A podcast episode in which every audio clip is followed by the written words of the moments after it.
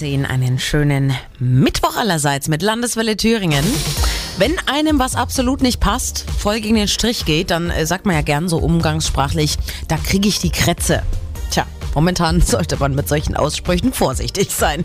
Die Krätze, also die richtige, ist auf dem Vormarsch auch bei uns in Thüringen.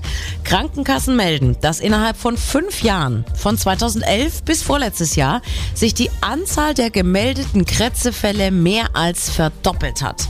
Und auch jetzt hört und liest man immer wieder davon. Aber was ist das jetzt eigentlich, die Krätze?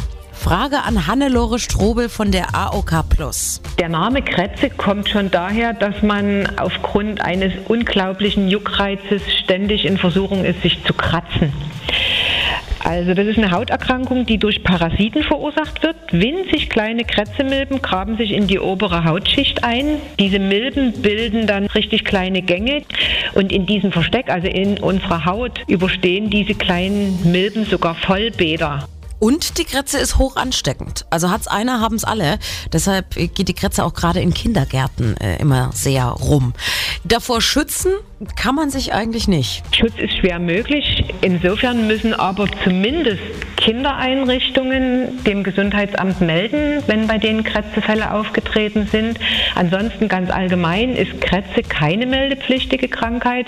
Insofern sind dann alle immer auf die Zahlen von Krankenkassen angewiesen, die sagen können, in einem bestimmten Zeitraum sind also so und so viele Medikamente für Krätze verschrieben worden. Behandeln kann man Krätze nämlich eigentlich ganz äh, einfach, also verhältnismäßig.